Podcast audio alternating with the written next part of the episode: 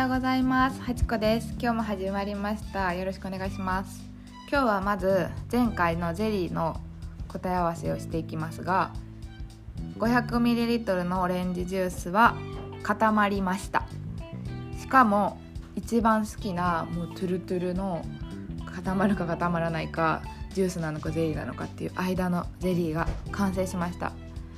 なのでベストは森永のゼラチンクック1袋に100%オレンジが 500ml という結論に至りました。是非作ってみてください。もうなかなか市販では食べれない柔らかさのゼリーで。もう私は 500ml のタッパーに作ったんですけど2日で食べてしまいました。是非作ってみてくださいはい。でゼリーの話は前回に引き続きっていう感じなんですけどセフォラの話をしますっていうのを1回目かなんかに言ってできないままだったんでちょっとセフォラの話をします。セフォラはま海外のコスメのセレクトショップなんですけど日本で買えないブランドが、まあ、入ってて、まあ、ヨーロッパの各各国とかアメリカも割といろんなところにあるしハワイにもあるんですけどあのアジアにもタイとかシンガポールとかはあります。で韓国に最近できました、まあ、ただ国によって扱っているブランドが違うのでいろいろなんですけど私はいつもアメリカのセフォラのサイトから通販で取り寄せています。であのコロナの時期になってちゃんと届くのかなって思って心配してたんですけどサイトにも赤い字での従業員の安全を最優先しているので遅れますみたいなことが書いてたんですけど1週間ぐらいですかね思ったより早く届きました。で、えっと、海外通販なのであの送料とか関税とかっていうのがややこしくて私も初めはちょっと戸惑ってたんですけど何回か頼んでみてあの発見というかあの私なりに正解を導き出したんでシェアしますが、えっと、1万円以上か100ドル以上、まあ、大体1万円なんですけど買うと送料はゼロになります。ただ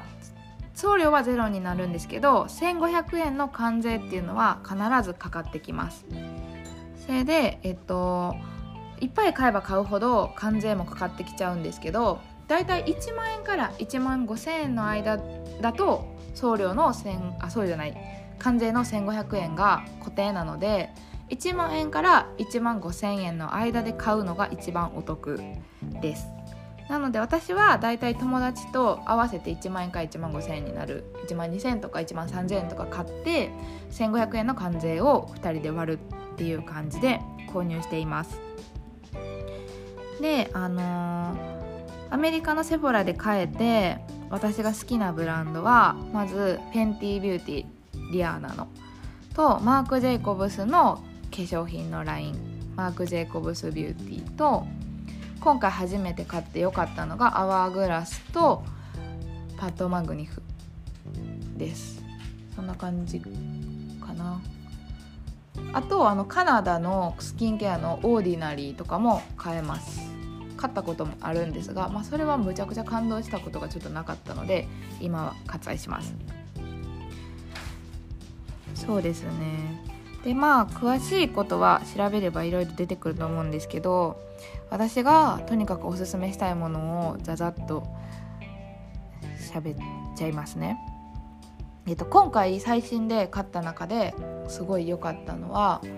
えーと、アワグラスのフェイスパウダー仕上げのフェイスパウダーですね。これは結構海外コスメが好きな人の間では定番というかめっちゃいいよっていろんな人が言ってたんですけど今回初めて買ってみて本当に良かったです。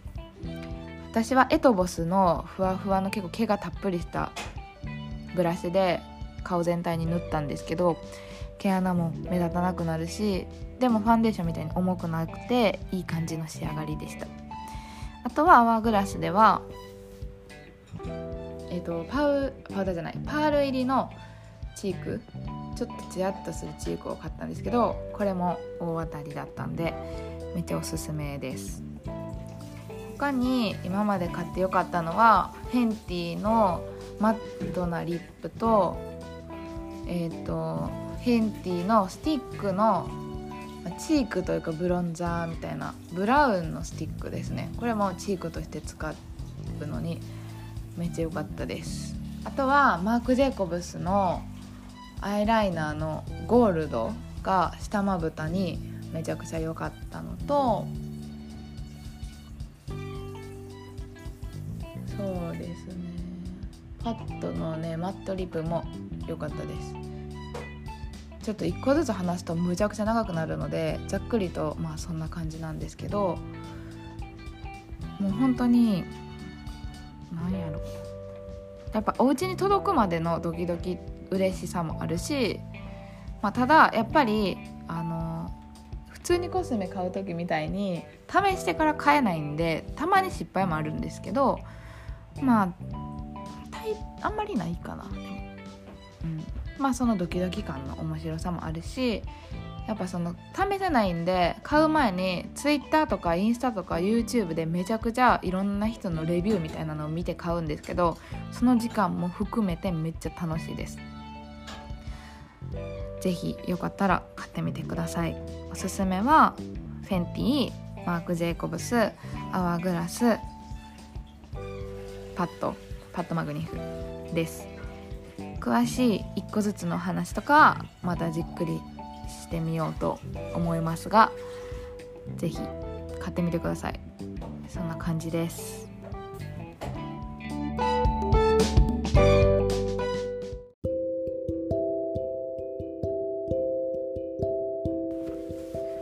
はい。いきなりゼリーとセファラの話から一転してムーディーにムーンリバーを流してみたんですけどあのー、5月6日の夜からすごいなんかこうざわざわしてて心の中が。でまあ多分なんか都市伝説とかを夜中に読んだっていうのもあると思うんですけどすごいざわざわしててで次の日7日の朝起きてもすごい頭も痛いしなんかそわそわするなと思ってでこの感じを私2月にも感じたことがあって何やったっけなって思い出したら満月やったんですよ。で2月もなんか会社にこう目標みたいなのを提出しないといけないのにすごいざわざわして書けなくてめちゃくちゃ時間がかかったんですけどその日も満月だったんですよね。で私あんまりこうなんやろ興味を持ったことがなかったんですけど調べてみたんですよやっぱ満月っていうのをねそしたら満月っていうのは太陽があって地球があって月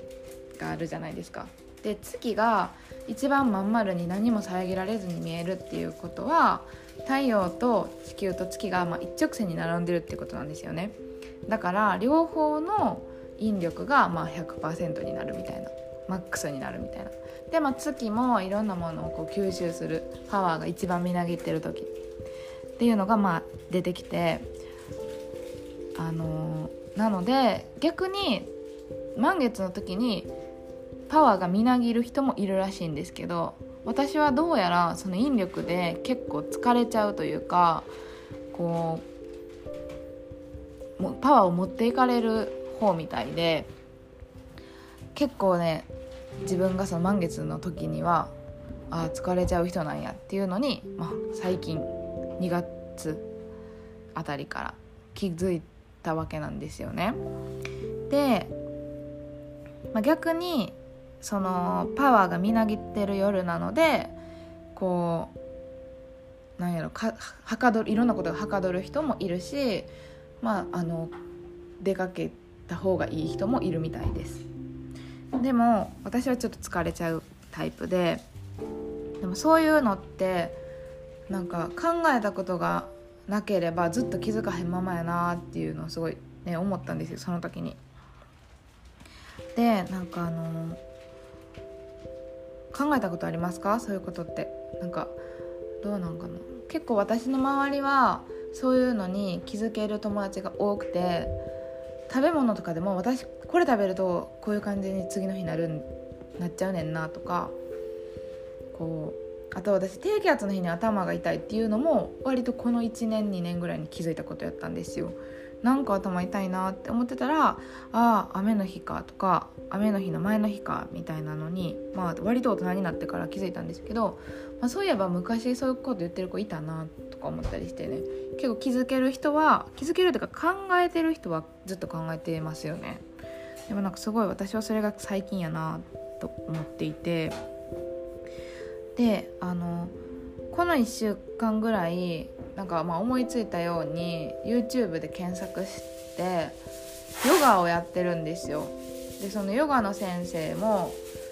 あのよく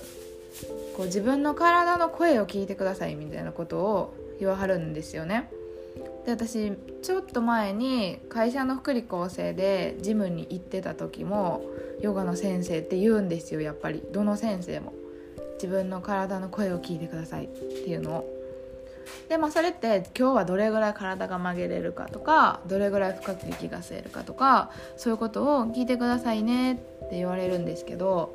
それって意外と言われないとやってなくないですか？私はやってなかったです。ヨガの先生に言われて初めてあその日によって結構自分の調子って違うんやなとかここまで曲げれる人こんだけしか行かへん人あるんやなって初めて気づいたんですよ。でなんか気づける人ってね結構気づいてるんですけど私は結構気づいてなくてでそういうことって今までもあったなっていうのをその満月を通じて考えてたんですけど初めて人によって違うとか日によって調子が違うなって思ったのが多分小学校1年生か2年生の時に友達と髪の毛の結び合いっこをしたんですよ。でその時に私柔らかくて全然腰がなくてすごい細い髪の毛なんですけどその友達はねすっごいしっかりしてストレートな髪やったんですよ。でその時に初めて人によってその髪の毛の質も違うっていうことに気がついて髪の毛なんていうものはもう髪の毛で全員一緒やと思ってたんですけど全然違ったんですよね。でめっちゃびっくりして。であのその後ねこう雑誌とかに載ってる髪型を真似したりするようになったんですよ。小学校高学年とかかな。になって。でその時にも同じようにやってるはずやのに全然いい感じにならない。なんでやろうって思った時にやっぱり自分が一般的よりもかなり癖毛で柔らかくて細い毛やからうまくいかへんってことやったんですよね。でもそれとかもなかなか自分の中でこうリンクしてなくてなんでやろうなんでやろうって思ってたんですけど、まあ、かなり時間がかかってたどり着いた結論がそういうことやったんですよ。でも意外と自分が人より癖毛とか自分が意外と髪が細いとか考えてなければ気づけなかったんですよね。で、まあ、そういうつながりでいくと私中学校の時にこう前髪を上げたりピンで留めるヘアアレンジをやりたかったんですけど全然いけてなくてすごい悩んでたんですよ。でその時に気がついたのが自分のおでこが結構狭くて四角っていうことに気づいたんですよね。で可愛い人って大体おでこが広くてこう丸いんですよ。でそれにすごい憧れたんですけどまあ同じようにやってもおでこの形自体が変なのでまあ変なんですよねどんだけやっても。でそれとかもそうやってだんだんだんだんそうやってあの時間をかけて気づいていったんですよね。なんかそういうのってまあ早い段階で気づいてる人もいるやろうし私みたいにすごい時間がかかって気づく人もいると思うんですけどあのー最近ねすごい一般的になってるパーソナルカラー診断とか骨格診断ってあるじゃないですか。なんかあれってそういうことに手っ取り早く気づく手段なんかなって私は思うんですよ。なんかあれやるとこう自分の例えばなんやろ唇の色が濃くて結構はっきりしてるのか肌の色に近くてぼんやりしてるのかとか聞かれるんですよね質問であの自分で診断するインターネットとかやと。であとなんやろ瞳の輪郭がどうかとか皮膚日焼けした時に皮膚がどういう状態になるか赤くなって戻るのかだんだん黒くなるのかとかね聞かれるんですよ。でなんかそれもそうやって整理されて聞けば自分って人よりどうなんやろ。一般的なんよりどうなんやろって考えるんですけどそういうのにぶち当たるまで結構考えてなかったりしないですか？私はあんまり考えたことがなくて。でその骨格診断も一緒で鎖骨が出てるかとか手首が細いかとか身長に対して手足が大きいとか小さいとかどこら辺でくびれてるかとかそういう質問が絶対にあるんですけどそういうのもそれをやるまで自分が一般的な人と比べてどうかとか考えたことあんまりなくて。でよくあの私はパーソナルカラーなんて関係なく好きなもの着ますとか好きな口紅つけますとかあと骨格診断って何なんですか？似合うもの好きなもの着ればよくないですか？みたいなことを言ってる人も見かけます。でそれも全然いいと思うしあの好き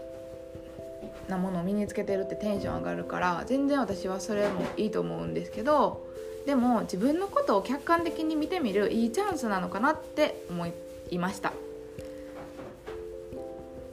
その例えばその私がおでこの形が変で前髪を上げるスタイルが似合わないっていうことに気が付いた中学生の時とかもうそういうものがあればもしかしたらもっと早く気づいたんかなとか思うんですよね。とか私は骨格診断がおそらくウェーブっていうやつやと思うんですけどあのスポーティーミックスみたいなのが流行った時とかあとこうミリタリーっぽいジャケットとかが流行った時に買ってみたんですけど全然似合わなかったんですよね。で買ってみたけど似合わなかったっていうのも一つ勉強やけど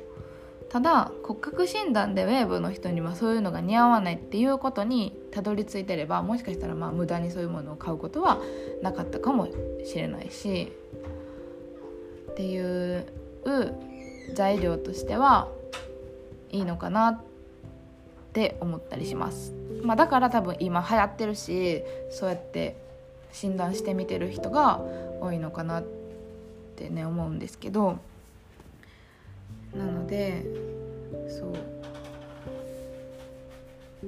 あとねあの私例えば、まあ、パーソナルカラーの方の話で言えば唇の色がもともと結構赤いというかピンクなんですよ。だから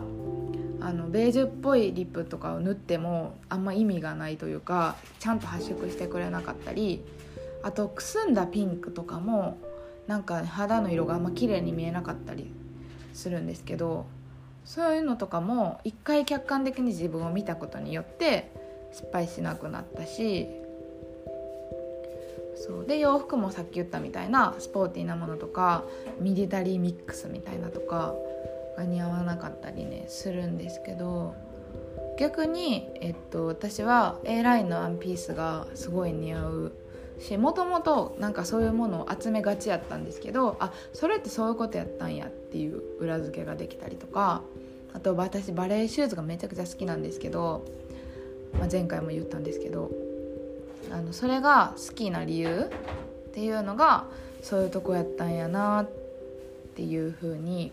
こうしっくり落ちるというかなのであのそのヨガとかやってみたり月の満ち欠けと自分の体調を照らし合わせることとあのパーソナルカラー診断や骨格診断で自分を知ること。自分を客観的に見てみるっていうことって意外とできてないけど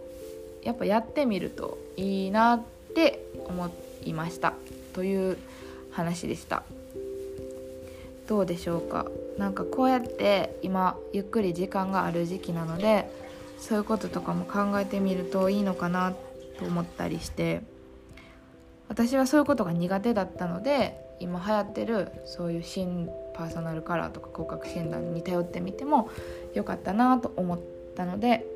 お話ししてみました。月の満ち欠けもね考えてみてよかったんであの取り上げてみました。なんかその自分のコンディションを知るってすごい大事大事っていうか私は良かったなって思います。なんか漠然と体調が悪いって思うよりもあ今日は満月やから仕方ないなって思うこととか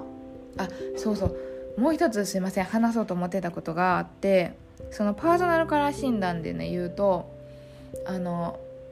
一時期すごく一世風靡した指原莉乃ちゃんが使ってたあのクリオのキラキラのアイシャドウあるじゃないですか。なんか私あれが壊滅的に似合わなかったんですよ。で世間一般にというかあんなにもみんながめちゃくちゃいいって言ってるものが似合わへんって何なんやろうって思ったんですけどあれもやっぱり自分に大粒のラメが似合わないっていうことに気づけた、まあ、いいきっかけだったんですよね。みんながあんなにいいっていうのに似合わへんって何なんやろってなったんですけどまあ多分それもパーソナルカラー的なあれで私はまあ大粒のキラキラが似合わなかったんですよ。でそういうのとかもまあ1000円1500円するアイシャドウを1個買ってあ似合わへんかったって気づいたのはまあ勉強代としては全然いいと思うしまあいい感じに使えなくはないので今もまあ持ってはいるんですけどそうそういうなんかなんで似合わへんねやろとかどうにしたら似合うんやろとかねあのじっくり考えたりするのも必要やなって思うし今お家から出なかったりするんでそういうのを研究研究するにもいい時間なのかなって思ったりします。そうクリオのアイシャドウの話をしたかったのに忘れてました。そんな感じでまあもうね26歳なんですけどまだ26歳なんかな。ちょっとあれですけどね。そう自分っていうのがどういうものなのか見つめながら考えながらね生きていきたいなと思います、はい、そんな感じで今日は先ほどムーンリーバーを流したんですが満月の話とかもしてお月様つながりで私がすごく好きな一曲を流して終わりにしたいと思います。それではまた明日以降お会いしましょう。さようなら。